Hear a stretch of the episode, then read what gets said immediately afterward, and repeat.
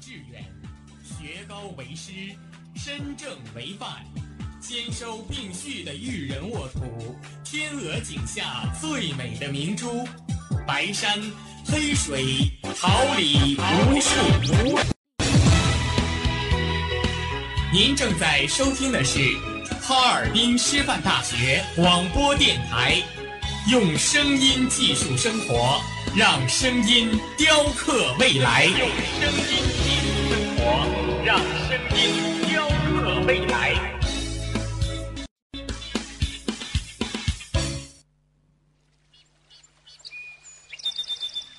每一天，明媚的阳光照耀绽放的微笑，清清的雨水滋润鲜艳的蓓蕾。仰望那神峰之巅神奇的奥秘，细小萌芽最初的美丽。把快乐握在手心，摇晃出绚丽的梦想。让幸福溢满心口，荡漾起希望的涟漪。调频七十六点二兆赫，哈尔滨师范大学广，让声音化作纯白云朵，飘过你我心情的天空。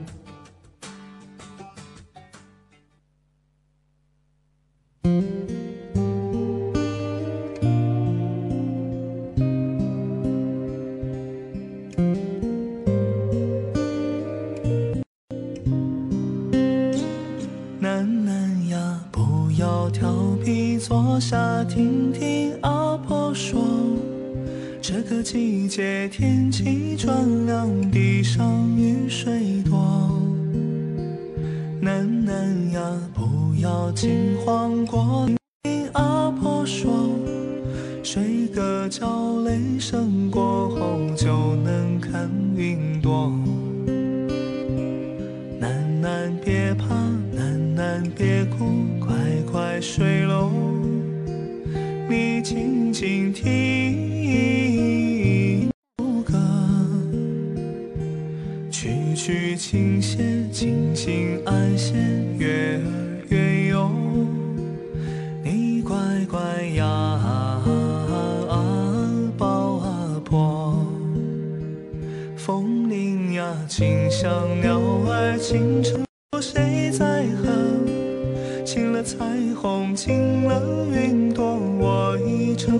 归客。楠楠呀，你会长大，会走很远，会觉得累了，只要记得和婆婆啊。红春华秋实，清风朗月，流水云烟。朝花夕拾，遍寻书卷间时光印刻的角落。红袖添香，采撷墨香里错落有致的人生。又是一个阳光正好、云淡风轻的秋日，晨七点，调频七十六点二兆赫，哈尔滨师范大学广播电台，晨曦书香准时与您相伴。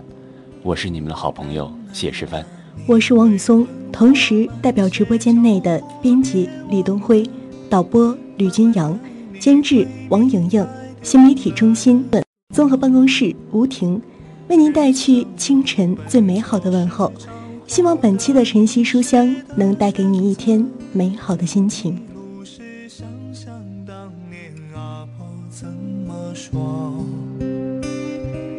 回头看看雨水过后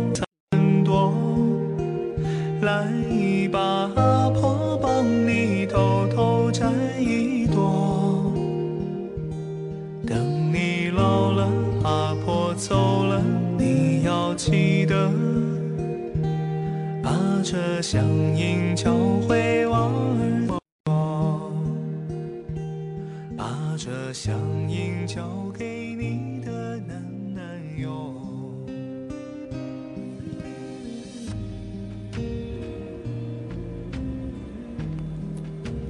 指尖物语，笔下繁花，书签累累，美丽的音符。墨染飞叶，情意千行，诗句朗朗，演奏最动人的乐章。书卷间的一期一会，愿你能读懂他字里行间的欣喜悲欢。我们也愿意站在这里，等你在这书香漫漫的回廊里相遇，用知心的笔触与感悟，给你最温暖的陪伴与力量。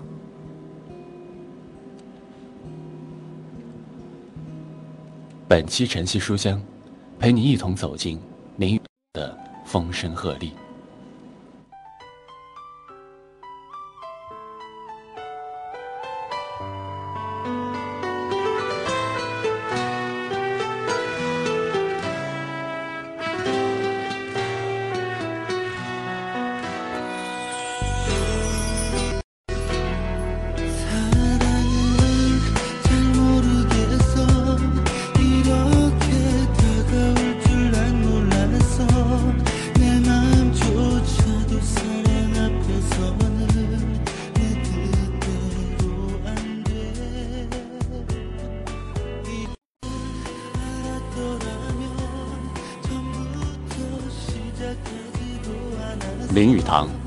福建龙溪人，一八九五年出生于福建一个基督教家庭，父亲为教会牧师。一九一二年，林语堂入上海圣约翰大学，毕业后在清华大。一九一九年秋赴美哈佛大学文学系，一九二二年获文学硕士学位，同年转赴德国入莱比锡大学，专攻语言学。一九二三年获博士学位后回国，任北京大学教授。北京女子师范大学教务长和英文系主任，为语丝主要撰稿人之一。一九二六年到厦门大学任文学院长，写杂文并研究语言。一九二七年任外交部秘书。一九三二年主编《论语》半月刊。一九三四年创办《人间世》。一九四《宇宙风》，提倡以自我为中心、以闲适为格调的小品文。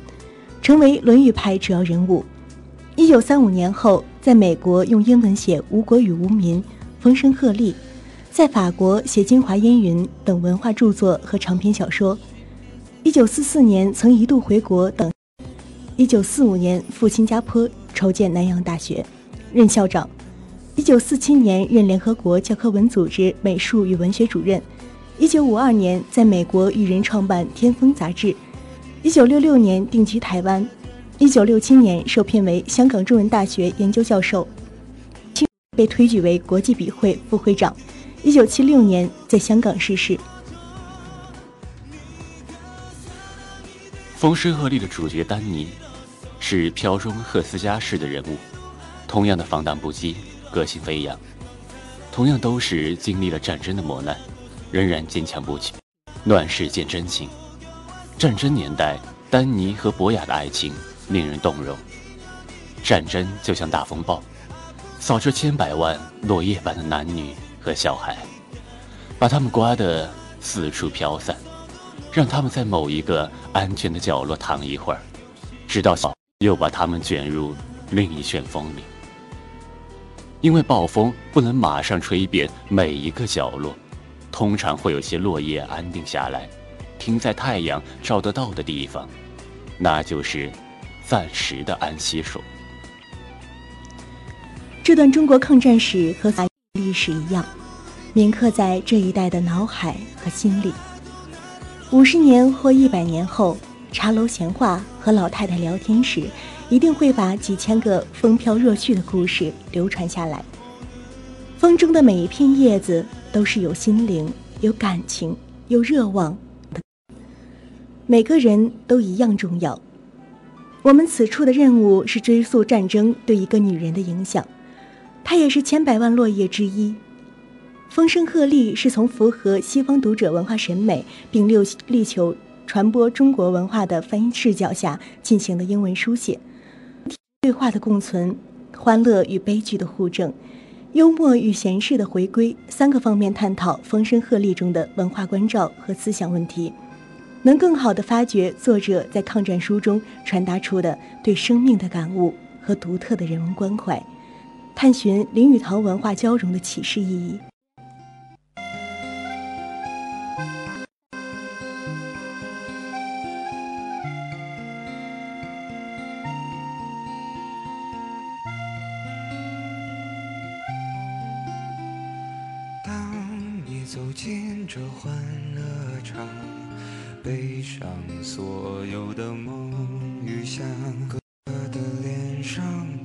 色的妆，没人记得你的模样。三巡酒过，你在角落，固执地唱着苦涩的歌，听他在喧嚣里被淹没。你拿起酒杯，对自己说：一杯敬朝阳，一杯敬月光，唤醒我的向往，温柔了寒窗。于是可以不回头的。我们都是生活的前行者。当青春的欢，只剩座椅上的余温，是我们观察过生命的印证。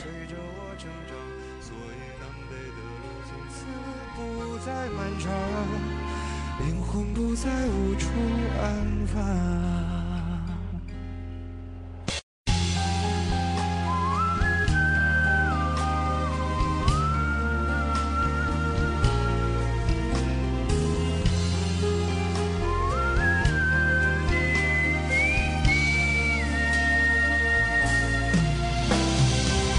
一杯敬明天，一光，宽重我的身体，厚重的肩膀。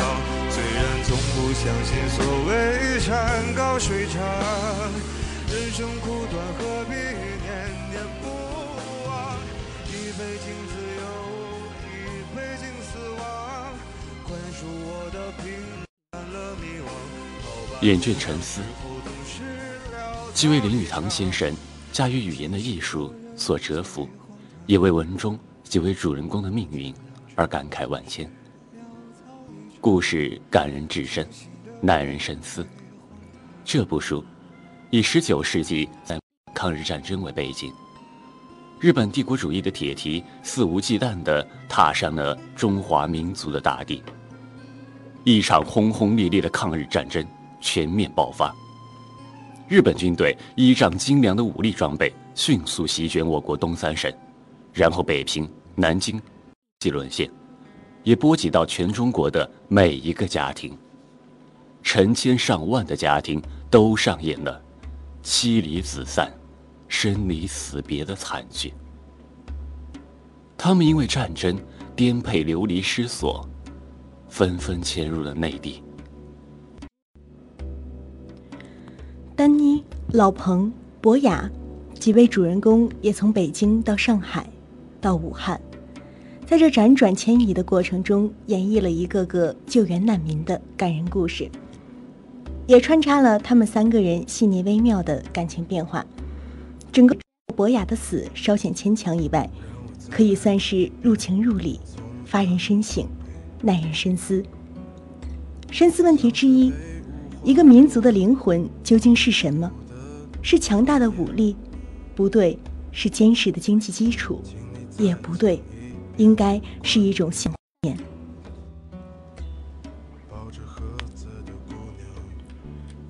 书中提到，当人们看不起征服者时，征服者永远不可能将他们征服这个观点，也将日本人的种种不自信。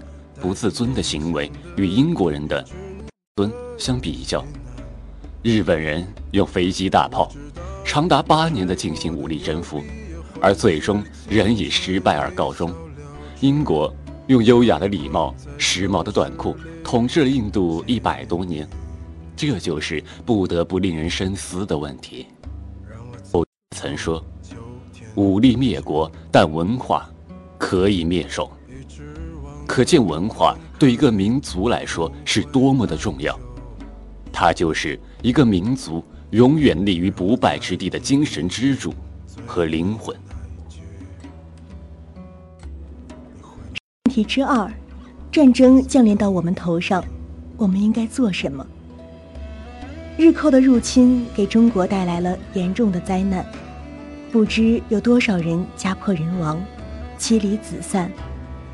有的人家甚至因为买不起船票而活生生将自己的儿子阴森森的刺刀下；有的因船只无法运输而眼睁睁地看着自己的骨肉被推入江中。如此场面令人痛彻肺腑。尽管如此，日本人的兽性和暴行却是日甚一日，奸杀掳掠，犯下滔天罪行。狂笑的士兵把婴儿抛入空中，用刺刀截住。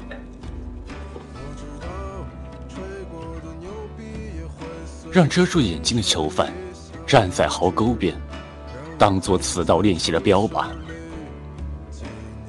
在丈夫面前遭人强暴，女儿在父亲面前被人蹂躏，刺刀刺入孕妇的下身，战俘被活活烧死或活埋，进而彼此间相互挖掘的坟墓，连大猩猩都不如。如此行径，十恶不赦，万劫不。面对这样一个泯灭了人性、禽兽不如的民族，如此野蛮残暴的行为，作为一个中国人，应当怎么做呢？是像博雅那样成为一名谈古论今的战略家，或是像老彭那样默默不响的援助难民，还是像丹尼一样全心投入救援行动，亦或是？像博雅的舅公一样，明哲保身。我想，这应该是林语堂先生这本书提出的一个深刻问题。风声鹤唳的词义为把风的响声、鹤的叫声都当作敌人的呼喊声，疑心是追兵来了，形容惊慌失措或自相惊扰。林语堂先生为这本书命名《风声鹤唳》。我想，应该是指明那个年代力的时刻，并唤醒人们的行为，不要像风声鹤唳那样惊慌失措，而要勇敢地拿起枪，投入到战抗日战争行径中去。说到这些，不得不说说文中的几位主人公和作者。林语堂先生，在看《风声鹤唳》以前，只看过林语堂先生的一点散文。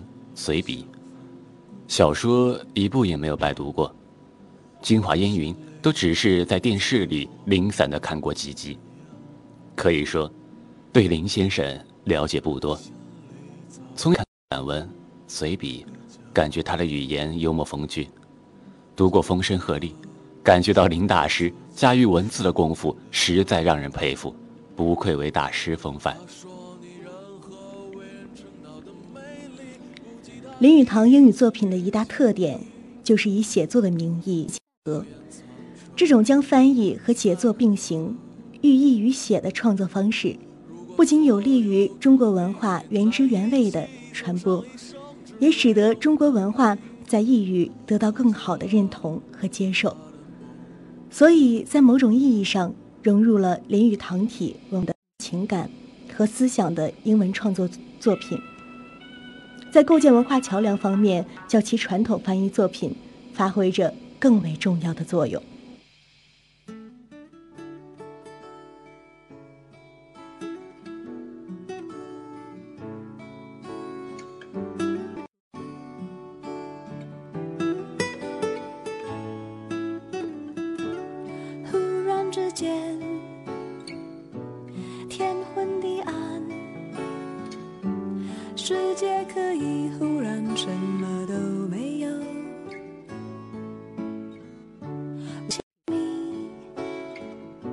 再想到自己，我为什么总在非常脆弱的时候怀念你？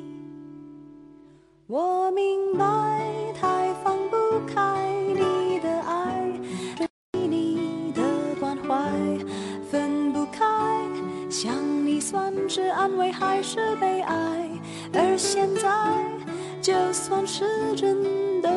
白，就算生命像尘埃，分不开，我们也许把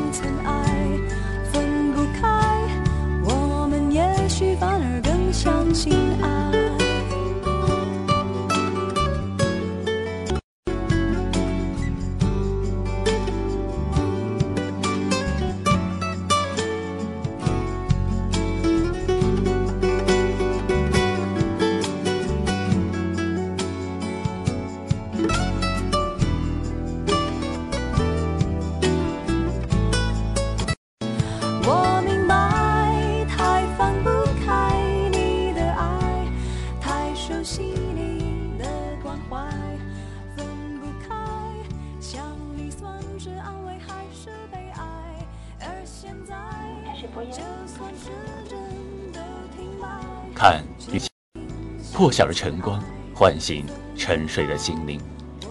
趁阳光尚好，笔下的时光凝结心间的彩虹。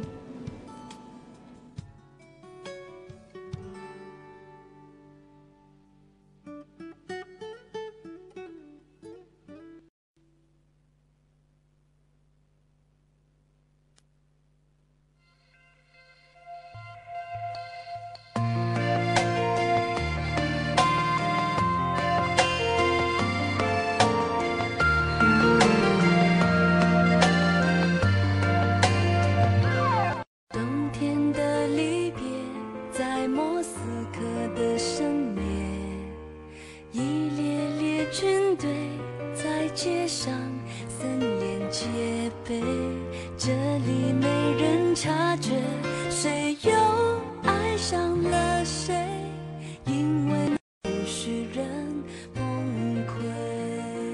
感情上若习惯防备，寂寞就多一道蔷薇。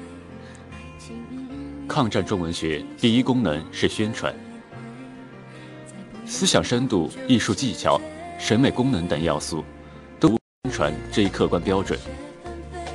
因而林语堂在抗战期间，用一种新的文化身份来言述中国，还具有一定的时代性。欢乐与悲剧，林氏曾言：既然人生本质是悲剧式的，那么我们来它，去努力的创造一种快乐的生活。这句话，也许能诠释为什么林语堂的作品总有一种似乎与生俱来的悲感渗透其字里行间，但他却能清洗一身，在那看似黑暗的色上涂抹着快乐的色彩。风声鹤唳的人物与情节其实都比较简单，丹尼、博雅与老彭是主要人物，而丹尼的爱情就是主要情节。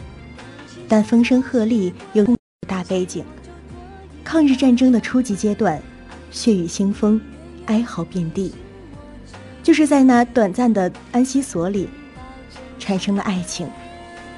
爱情来的有些不合常规。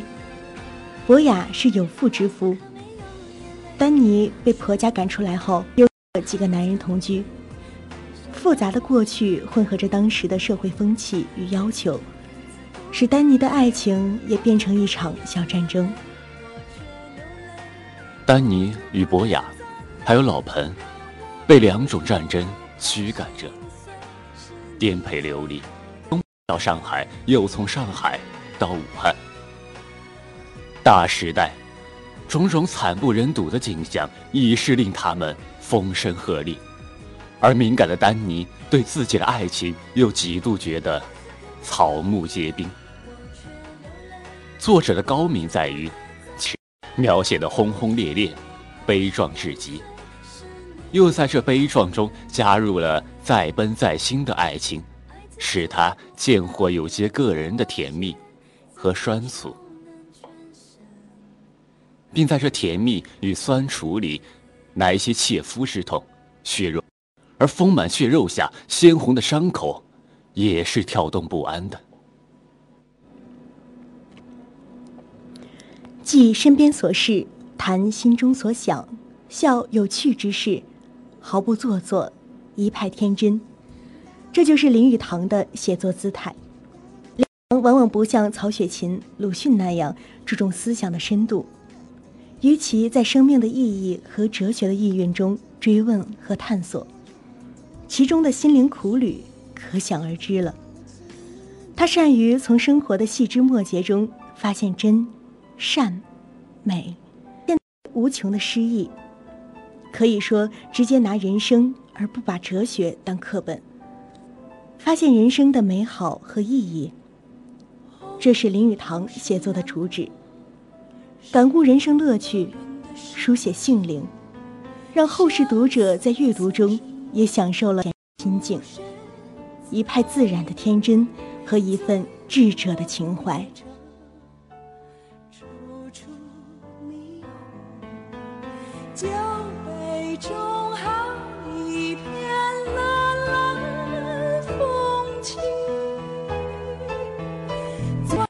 却故人事，最不屑一顾是相思，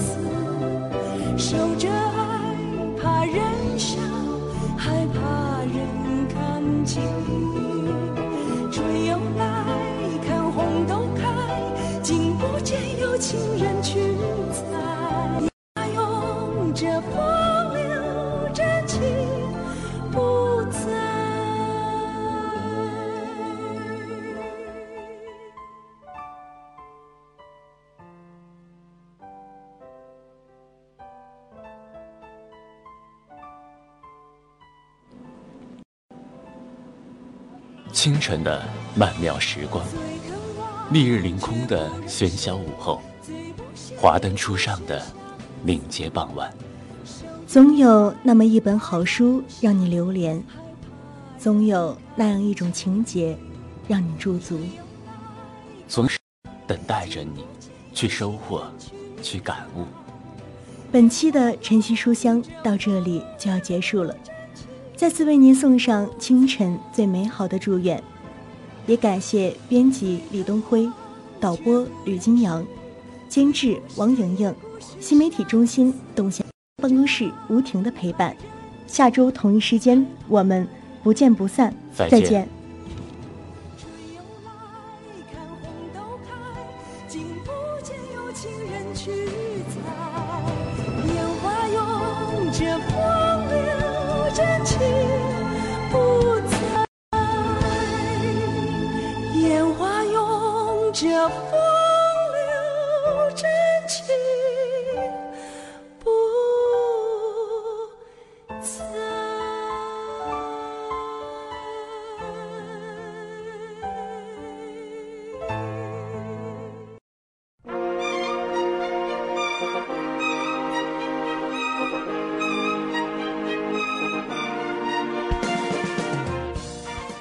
华秋实，桃李不言。炫动之声，无限精彩。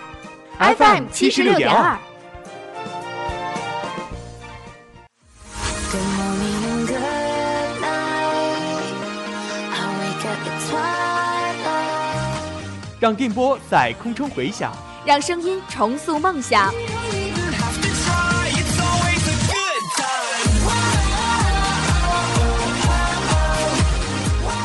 在青春的旅途上，用电波打破沉寂。在年少的岁月里，让声音尘封迷茫。我的快乐源泉，我的青春宣言。